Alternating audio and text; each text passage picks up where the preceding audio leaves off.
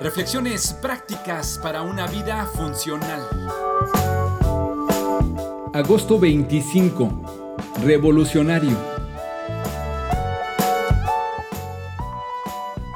Admiración no es sinónimo de relación.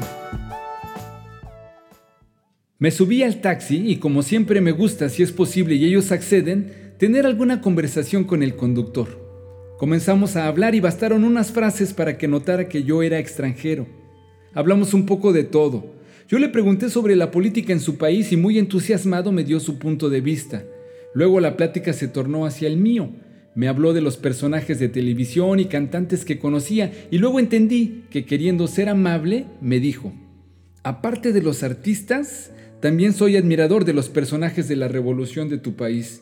Conozco mucho sobre la vida de ellos. Los admiro por su valor y su entrega a la causa y por sus ideales y porque estaban a favor del pueblo. Al que más admiro es a uno que era así, que usaba sombrero. Yo pensé en esa época todos usaban sombrero.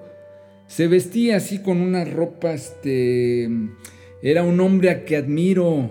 Era delgado, con unos así bigotes, muy admirado y famoso.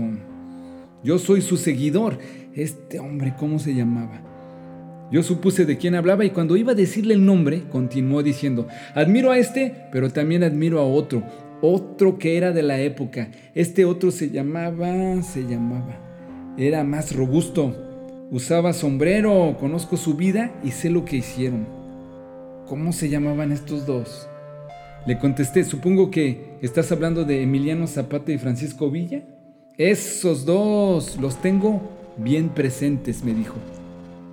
Seguro que tú estás pensando lo mismo que yo. Si los admiraba tanto y era su fan, ¿cómo es que no se sabía sus nombres?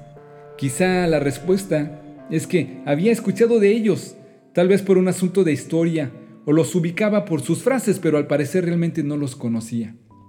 Pasa también así con el hombre que más ha revolucionado la historia, Jesucristo.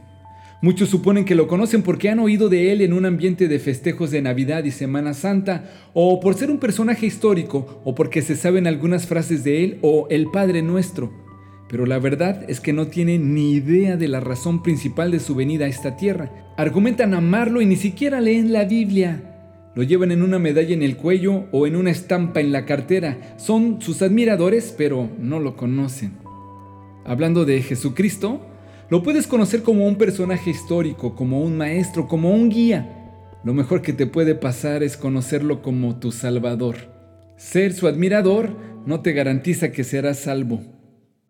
Muchos me dirán en aquel día, Señor, Señor, ¿no profetizamos en tu nombre y en tu nombre expulsamos demonios e hicimos muchos milagros?